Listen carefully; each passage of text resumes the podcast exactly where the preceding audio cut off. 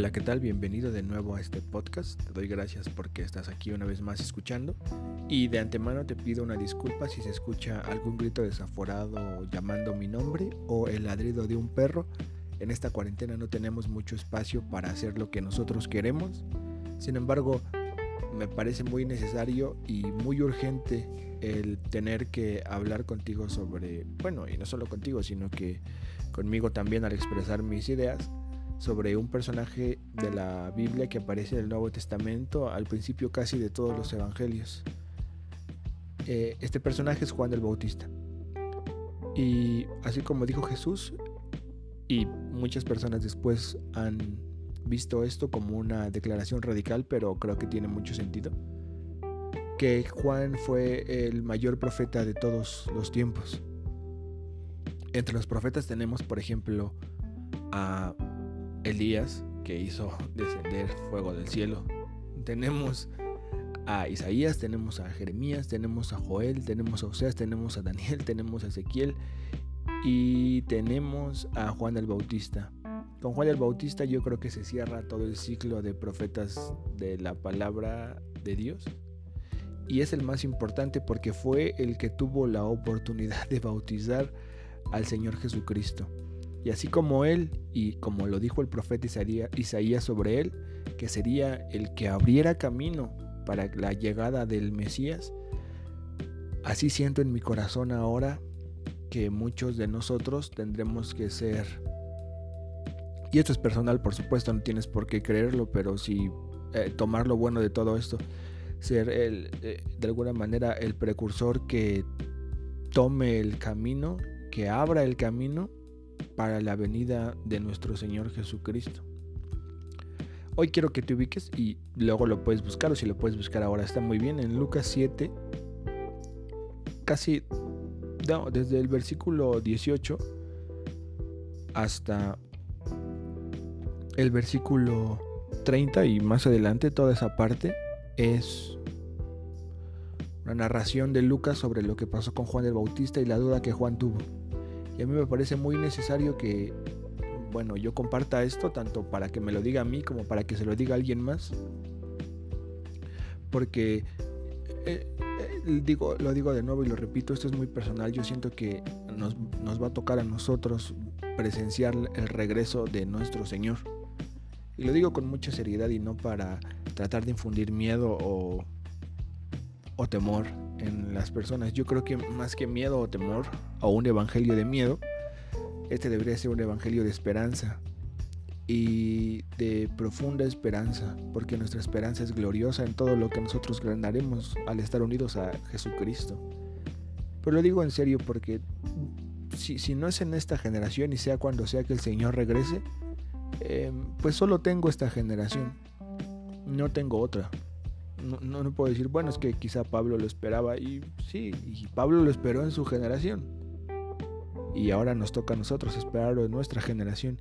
Y no sé si regrese el Señor y me toque verlo. No, no digo, pero yo siento que sí. A final de cuentas, eh, esta enseñanza podría quedar para muchos años después y que el que la escuche se comprometa también con su generación para la espera del Señor Jesucristo. Hay muchas cosas que tienen que pasar y es un estudio muy profundo, pero lo que yo quiero enfatizar hoy es la necesidad de que habrá alguien que prepare el camino del Señor. Como muchos eh, en el cuerpo de Cristo dicen los precursores que van a abrir el camino en el cuerpo de Dios. Esto es sorprendente y es lo mejor que nos podría pasar porque si nosotros logramos tener el privilegio de ver la gloria de Dios, el libro, eh, todo el libro de la Biblia, toda la Biblia habla sobre la última generación, la generación que verá al Señor Jesucristo regresar y si es nuestra generación seremos los más bendecidos por lograr, bueno, no por lograr, por tener el privilegio de haber visto al Señor regresar. Como sea, el versículo 23 del capítulo 7 de Lucas dice, y agregó, eh, se refiere a Jesucristo, Dios bendice a los que no se apartan por causa de mí. La primera vez que yo leí este versículo me pareció sorprendente porque dije, ¿de qué, a, qué se está refiriendo Jesucristo? No entendí muy bien hasta que después de algunos días de oración y ayuno, eh, pues quizá encontré lo que, a lo que se refiere. En este pasaje se habla sobre Juan y las dudas que Juan tiene. Porque Juan pregunta, ¿eres tú el Mesías a quien hemos esperado o debemos seguir buscando a otro? Para este momento Jesucristo había resucitado a muchas personas, algunas personas y había hecho varios milagros. Y Juan, Juan mismo, cuando Jesucristo se bautizó, fue el que dijo, contemplen al Cordero de Dios que quita el pecado del mundo. Este es el del, que yo hablaba, que no soy digno ni siquiera de atar los cordones de sus sandalias. O sea, Juan, Juan lo había, había preparado el camino y, lo había presentado delante de todos y en ese bautismo sabemos lo que sucede. Y llega una duda existencial tremenda sobre Juan que a mí me parece a mí me parece brutal y es de lo que quiero hablar de hoy, porque al preguntar ¿eres tú el Mesías a quien hemos esperado o debemos seguir buscando a otro? ¿Por qué Juan? Porque Juan el que preparó, Juan el que se preparó durante mucho tiempo pudo haber preguntado algo así. Y a mí me parece que las dudas son razonables. Sin embargo, Jesús le responde porque Juan manda a unos discípulos y Jesús le responde a esos discípulos, que son discípulos de Juan. Eh, regresen a Juan, dice Jesús, y cuéntenle lo que han visto y oído. Los ciegos ven, los cojos caminan bien, los leprosos son curados, los sordos oyen, los muertos resucitan y a los pobres se les predica la buena noticia. Es decir, todo lo que había sido profetizado por Isaías por todos los demás profetas, pero sobre todo por Isaías, porque aquí se cumple y hay una referencia muy clara a lo que Isaías había dicho sobre el siervo de Jehová. Se estaba cumpliendo y entonces era para que Juan notara que de verdad él era el Mesías, que Jesucristo era el Mesías, pero tal vez Juan tenía en mente al Mesías que iba a liberar al pueblo, igual que todos los fariseos, igual que casi toda la mayoría del pueblo de Israel.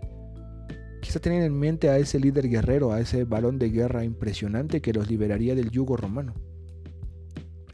Sin embargo, me parece que Juan, después de esto, quedó completamente seguro de que él era el Mesías y hasta el momento en el en el que él muere, supo que ese hombre al que bautizó era verdaderamente el Mesías. Pero las palabras de Jesús son sorprendentes. En otras versiones dice bienaventurado. Y aquí me gusta, Dios bendice a los que no se apartan por causa de mí. Habrá cosas en nuestra vida que quizá no entendamos sobre Dios, porque Dios es un ser impresionante y, y sus caminos no son nuestros caminos, ni sus pensamientos nuestros pensamientos. Están muy por encima de nuestra racionalidad. Y lo que ahora vemos de manera incompleta, en aquel día cuando nos presentemos delante de su presencia podremos entender absolutamente todo. Sin embargo, si hay cosas que al cristiano normal como cada uno de nosotros le saltan a la vista cuando lee cosas sobre lo que Jesucristo es. Cuando uno habla sobre la justicia de Dios, uno se alarma porque estamos tan acostumbrados a la gracia y a la misericordia que cuando Dios hace justicia, ¿Qué es lo que Dios debe hacer? Porque Él es un Dios justo. Nosotros nos alarmamos. Y aquí Jesucristo dice, tal vez Juan, no entiendes esto. Tal vez no entiendes lo que estoy haciendo. Tal vez tu entendimiento no es completo, pero entenderás. Confía. Dios bendice a los que no se apartan por causa de lo que Jesucristo hace. Y que Jesucristo en los últimos tiempos hará cosas impresionantes que harán que muchos digan, yo no puedo creer que Dios haga esto. Se van a ofender, se van a retirar. Bueno, si es que yo jamás supe esto de Dios. Y ahora, ¿qué es lo? Después Jesucristo les dice acerca de Juan, ¿a qué clase de hombre fueron a ver al desierto? Hablándole a las personas que estaban ahí. Eh, ¿Acaso era una caña débil sacudida por la más leve brisa? Esta imagen me encanta. Porque Dice, ¿creen que Juan no era una persona íntegra? ¿No creen que era una persona entera? ¿Creen que se movía con cualquier opinión o con cualquier cosa? ¿Creen que esta duda que Juan tuvo era una duda eh, más? No, no, no, Juan, Juan era un roble macizo. Juan no se movía. Juan sabía lo que estaba haciendo. Juan tenía idea de quién era yo. Juan me conocía. Y porque haya tenido dudas no significa que haya estado mal. Pero él no era una caña débil sacudida por la más leve brisa. Por supuesto que no. Era algo firme, cimentado sobre el conocimiento perfecto de el Señor Jesucristo. Después habla sobre otras cosas, pero quiero quedarme con, con esa imagen de una caña débil. Llegará el momento en el que nosotros tendremos que ser, si es esta la generación en la que Jesucristo regresa y si no también, levantarnos y no ser una caña débil para evitar quitarle a lo que el Evangelio es. Plantarnos delante de la sociedad y decirles quién es Jesucristo y no plantarnos como una caña débil con miedo o cobardía de que nos odien, sino bien preparados y forjados con el cinturón de la verdad, bien fajados. Hermano, yo te quiero animar hoy a que durante este tiempo de cuarentena busques por completo quién es Dios, que te hagas una imagen completa de quién es Él para que no te sorprenda lo que Dios pueda hacer en los siguientes días, años, meses, décadas, siglos. Sea cuando sea que Él regrese, que no te sorprenda lo que va a hacer. Entra a la palabra de Dios a estudiarla y que Él, que el Señor puede decir, bendito eres, porque no te apartaste, porque no te apartaste por causa mía, que te quedaste conmigo sabes quién soy y pudiste arraigarte en el amor mío, en este conocimiento muy grande y es el conocimiento tan impresionante que tienes ahora de mí. Y créeme que el Señor cuando tú estés investigando sobre estas cosas te besará con los besos de su boca para que tú entiendas por completo estas cosas para que tú entiendas por completo todo.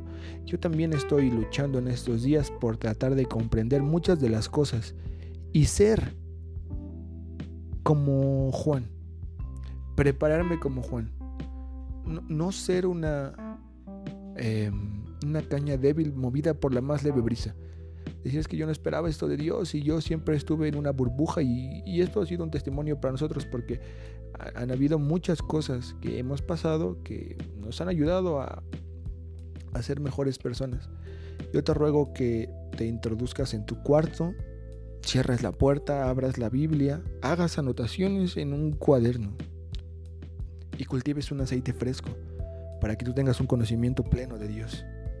Tal vez nunca llegarás a tenerlo por completo pleno, pero habrá cosas que entenderás que nadie te va a decir, que tú vas a aprender con Dios.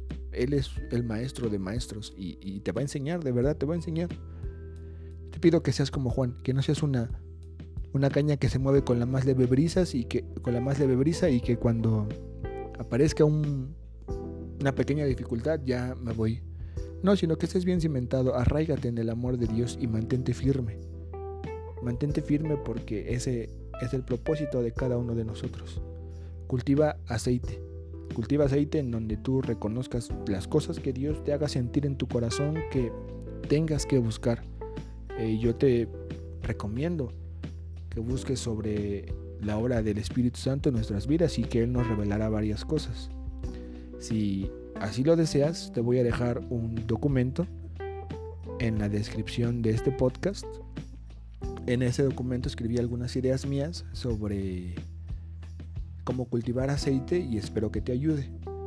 Hay algunos versículos, hay algunas ideas sobre cómo cultivar y para qué cultivar y por qué es tan necesario cultivar, eh, sobre todo en estos tiempos, porque créeme, he visto un mover en, toda la iglesia, bueno, la iglesia que yo conozco, no puedo decir de toda la iglesia, pero la iglesia que yo conozco, sobre cultivar aceite y es sorprendente, es, es muy sorprendente cultivar en la intimidad cultivar en los lugares ocultos donde serán esos lugares donde el Padre nos recompensa. No, por los cuales el Padre nos recompensará. Yo te animo, aquí te dejo abajo el, link para que descargues el archivo y si así lo quieres, eh, puedes usarlo, puedes compartirlo a quien tú quieras. Ahora, si también dices yo no concuerdo con esta idea, bueno, puedes igual mandarme un mail o un mensaje, ahí están mis redes sociales y lo podemos hablar claro, no pelearnos, pero sí debatirlo. Créeme, todos tenemos la obligación de nuestra generación ser esa voz que clame en el desierto, que abra camino donde no hay, para el regreso de nuestro Señor Jesucristo. Cíñete, busca la verdad, busca, y, y no es una frase hecha, busca la verdad para que tú puedas ser fortalecido y puedas ir como un miembro más de la familia de Dios. Estás unido a Cristo, tienes al Espíritu Santo, no necesitas más que sentarte en intimidad y abrir la Biblia. Una caña fuerte, bien cimentada, no una caña débil. Que Dios te bendiga.